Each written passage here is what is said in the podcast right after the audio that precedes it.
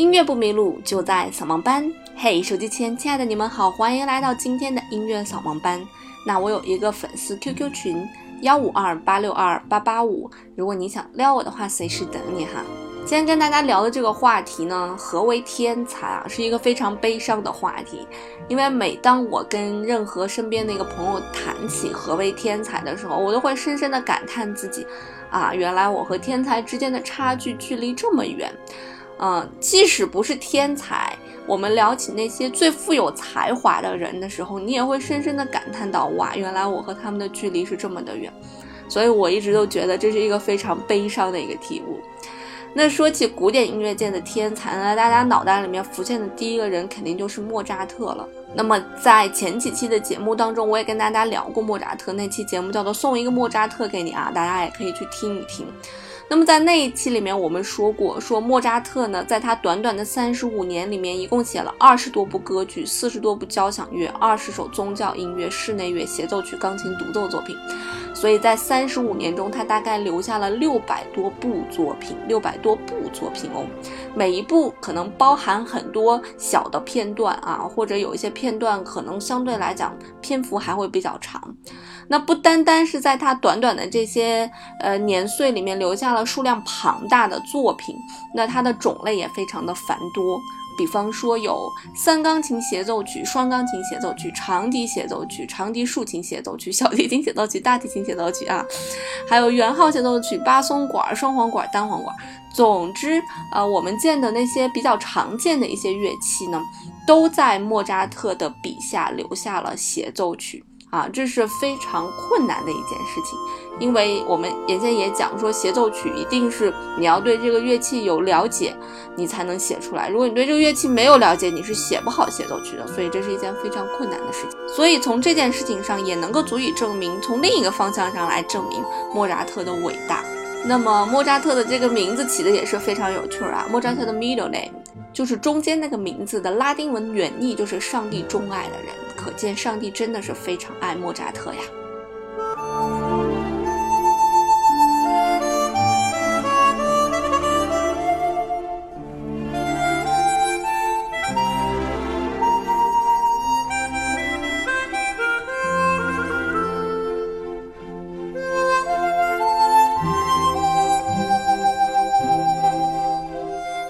虽然莫扎特被奉为天才啊，被大家捧上天，但其实我最近在阅读的一些书当中，啊，大家在说对音乐的整个历史发展进程贡献比较大的人物里面是没有莫扎特的出现的。他写了这样几个人，他说海顿、贝多芬、啊瓦格纳啊，包括勋伯格这些人是对音乐的进程有非常大的贡献的，而莫扎特是没有的。这个时候你可能觉得特别诧异，是吧？你们跟我们说他是天才吗？怎么就说他没有贡献呢？有的时候，作为天才的那一面和对这个历史的进程是不是有贡献，我觉得要分开去讲。为什么是天才？我们刚才跟大家讲的莫扎特创作的那些作品的数量和质量，呃，它是一方面证明他是天才啊。除此之外呢，他还能做到很多常人做不到的事情。比方说，我们以前跟大家聊过，说他有绝对音高，啊，他有绝对音高，所以他的耳朵就特别的敏感，他对那些呃音不准的东西，就像听魔咒一样，跟孙悟空听了那个呃唐僧念的紧箍咒一样，就会觉得特别的难受。啊，包括呢，他在很小的时候就已经有了很好的音乐上的记忆力，包括语言上的记忆力也是一样。啊，他在很小的时候听过一一首乐曲，就可以把它完全的展示出来。这一方面的才能呢，大家去看莫扎特那个传记也能看到这部分的介绍。当时莫扎特的死对头萨列里整个脸都绿了。这就是一个普通具有自尊心的人看到了一个天才在自己面前释放自己的才华时候的那个嫉妒心啊，但是又不得不装作若无其事的样子啊，所以还是蛮痛苦的。你看他的那个表情是非常痛苦的，非常有趣儿。所以这些都是莫扎特作为天才的一面。可是有人讲说，因为莫扎特在自己的作品当中啊，很多时候结构呢会相对来讲比较固定，有一些段落也相对比较固定。你会感觉莫听莫扎特的东西好像是千篇一律一样啊，他有的时候会 copy 一些自己的其他作品的一些东西，所以会有很多的相似性。也有人评价莫扎特的协奏曲呢，说这些作品完全没有结构。嗯，他说对于协奏曲的独奏部分而言，也是写的奇差无比。他还说说莫扎特其实没有能力写作钢琴协奏曲。然后我最崇拜的钢琴家古尔德也有一句名言呐，他说说活了三十五岁的莫扎特并非死得早，而是死得太晚了。然后他想传达的一个意思呢，其实是莫扎特作为年轻作曲家，比成熟之后来的更率真，更更接近作曲家本人的一个天性。而把莫扎特放到历史的进程当中来讲啊，他确实没有说在历史进程上面有个非常大的一个推动的作用。比方说我们说的巴赫的复调音乐，对吧？我们跟大家提到过很多次复调音乐，啊，它是在音乐史上有一个非常大的推动作用。其次的贝多芬呢，我们说把它放到了半个浪漫主义时期，它让音乐的感情的抒发更顺畅啊，它更在表达自己个人内心的一个情感起伏、跌宕起伏。所以他又把音乐继续往前推进，啊，包括后续的勋伯格呢，勋伯格把整个的有调性的音乐啊，就是我们听的好听的音乐，变成了无调性的音乐，我们听的不好听的音乐。可能有人会讲说，那把音乐变得不好听了，那是不是就证明他这是在乱来呀？就这还能叫对音乐有一种突破性吗？啊，从我个人的理解的角度上来讲啊，很多有调性的音乐呢，它可能描述的更多的是一种感觉上的东西，它抒发的是你个人情感，它描述的东西很抽象。但是很多无调性的音乐呢，它很多时候在表现的是一个具体的一些声音，或者能给你很强、很具体的一种画面感。比方说，有一次我在国家大剧院去听穆特阿姨演奏的一个现代作品，叫做《齿轮》，它有很多无调性的东西夹杂在里面，那就真的给我感觉是齿轮在转动的声音。包括有一次我在英国上学的时候，咱们中国弹古典吉他弹得最好的这个女演奏家杨雪飞去了我的母校诺丁汉大学去开了一场演奏会。在那场演奏会里面，他演奏了一首作品，叫做《说唱》。他在用古典吉他去描述三弦儿，啊，里面会牵扯到一些无调性的东西啊。那那些东西就让我感觉确实是三弦儿的弦的那种声音在波动。所以无调性是给音乐开辟了另外一扇窗户，嗯，让音乐走向了另外一个道路。这个道路并不一定是大众所能接受的啊，但是它却在音乐历史的进程上面有着不可磨灭的地位。所以很多人在讲说莫扎特没有给音乐史上做出来这种贡献，这么讲也是有道理的。但确实你不可否认的是，莫扎特确确实实是一个天才。任何人站在任何角度去评价莫扎特，他是天才这个事实是无法被磨灭。所以作为一个普通人的我，很多时候在欣赏这些大家的大作的时候，啊，很多时候心里面由由衷的感叹说他们到底是怎么样去写出来的。呃，我是自己会写歌嘛，对吧？我也教过一些学生，他们是从零基础开始要去学写歌的。那从他们的角度来讲来看，来看我，他们也会觉得是一件很神奇的事情。哎，就你为什么就能写出来这种东西，我为什么就写不出来这种东西呢？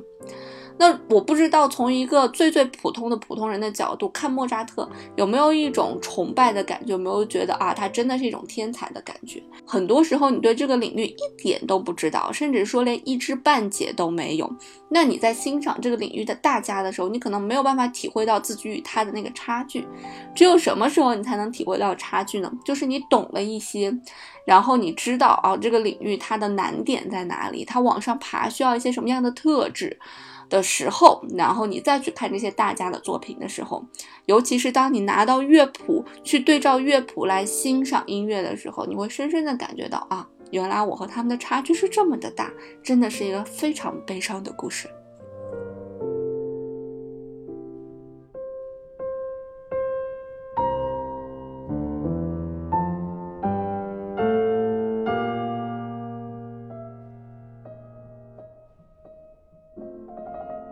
每次当我们提到天才的时候，大家都会说天才是不正常的，天才是个性失调的。当然，莫扎特也是这样啊。我们看莫扎特的那个纪录片的时候，就会感觉莫扎特经常是手足无措、坐立不安。然后他的那个笑声，孩子般的那种笑声，非常夸张的笑声啊，也非常的有趣儿。据说他直到十岁的时候，还特别害怕小号的声音，尤其是音不准，就让他更加痛苦。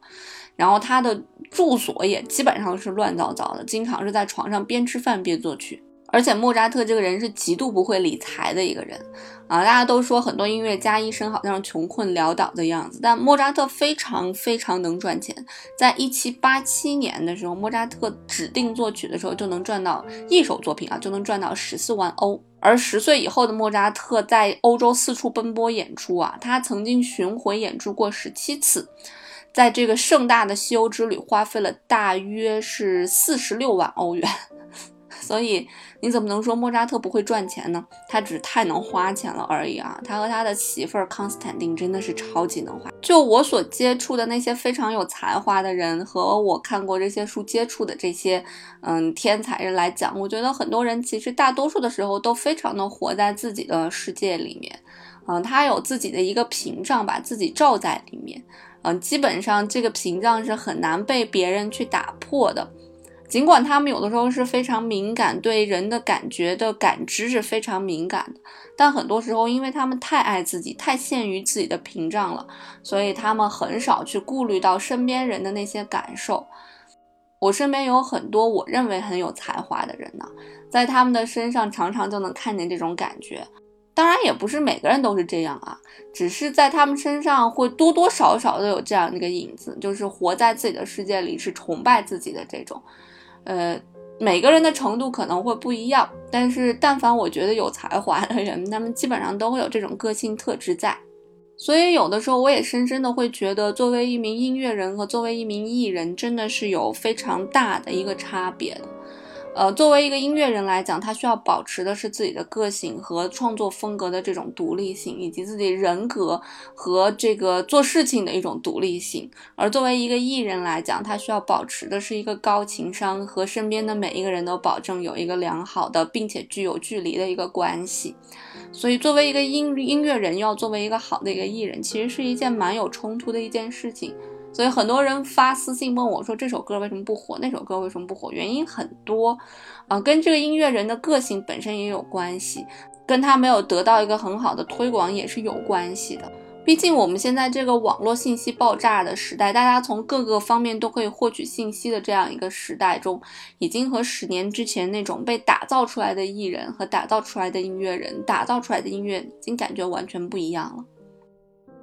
那从站在我的角度来讲啊，粉丝们请轻喷。我觉得周杰伦算是有这个，算是在华语流行乐坛当中属于天才级别的人。但剩下的很多人，比方说像王力宏，我我不觉得他是具有天才的这种人，他是极具才华的人，但不能称之为天才。所以这中间还是有一些差别的。天才，天才，这个真的是有那百分之一，就是老天爷赋予你的那个东西，那个东西好像无法用努力去弥补。尽管莫扎特曾经自己说过这么一句话：“我每天花十二个小时练琴，人们却用天才两个字遮盖了我所有的努力。”但是从我的角度来讲，作为一名艺术工作者和艺术创作者，如果没有老天爷赋予你天才般的才华，你是永远不可能成为天才的。不管你一天练十二个小时琴，还是一天练二十四个小时琴，那都是没有用的。所以，艺术创作和艺术学习都是一件比较残忍的事情。它有的时候可以让大多数人觉得心灵是被净化的，但很多时候，我也觉得这种艺术的创作是让人心灵感受到痛苦的。因为当你走入、踏入这个艺术创作的这个过程，或者你在学习艺术的时候，嗯，你可能会因为这些落差感觉到深深的自卑。因为其实并不一定每个人都是完全在这种创作当中自信的。就像莫扎特啊，莫扎特这么具有才，他本应该轻而易举地获得一些赚钱的职位，但是莫扎特的求职却从未顺遂过。他非常希望能在宫廷当中 获得一份工作啊，赚取一些丰厚并且有保障的薪水。可是由于莫扎特的复杂的性格，并且经常树敌嘛，处事也不够老练，所以莫扎特这个简单的心愿也未能如愿。而且对于大多数的艺术工作者来讲，他们其实有无数的怀疑自己的时刻。我基本上是每两天怀疑自己一次，或者说每次听到别人的作品的时候就怀疑一次，是那种深深的怀疑啊。嗯，有的时候也会在别人无心对你的调侃当中深深的怀疑自己，尤其是前几年，啊，在。我上大学的时候，我写完作品最常干的一件事情是拿给别人听，然后去听取别人的意见，然后让别人告诉我怎么怎么怎么。但是随着年龄的增长呢，我现在活得越来越野蛮了。如果我在我的朋友圈当中发一些什么样的东西，有人给我很负面的评价，并且长篇大论的话，我就把它直接屏蔽掉。我觉得啊，人生这么短，何必让自己活得如此复杂呢？是吧？如果我是在一个公共平台上的话，我我会比较包容，就是因为公共平台大家都有说话的权利嘛，你可以随便骂我无所谓，骂我的人越多，证明越红嘛，对吧？那如果是在我的一个私人的一个社交的圈子，我通过了你的好友认证，证明我们是相互的这种地方，你还要来扰乱我的生活的话，我就会很受不了，就直接就屏蔽或者拉黑就完了，啊，生活就安静了。当然，我从来不认为我自己是一个天才，我只是认为我自己是有一些才华的人。然后，其实直到现在，我也并没有觉得我的才华有被完全的释放和被完全的认可，也是一件非常悲伤的故事。好了好了，不说了，再说可能要说哭了。那今天的节目呢，跟大家一起分享了什么是天才，以及我对天才的一些理解。那如何去判断一个人是不是天才？我觉得这个好像没有办法用语言一句两句的给他说清楚。这是一个感受力的问题，嗯，这种感受力也要基于你对这个领域的一个了解。如果你对这个领域不了解，你大概也没有办法领会到他们为什么是天才。就像我没有办法领会到绘画界他们说米开朗基罗是天才一样，那我可能只是哦，我就不知道往下该怎么去接话了一样。好了今天的节目就到这儿吧我们在天才莫扎特的作品当中结束今天的节目喽。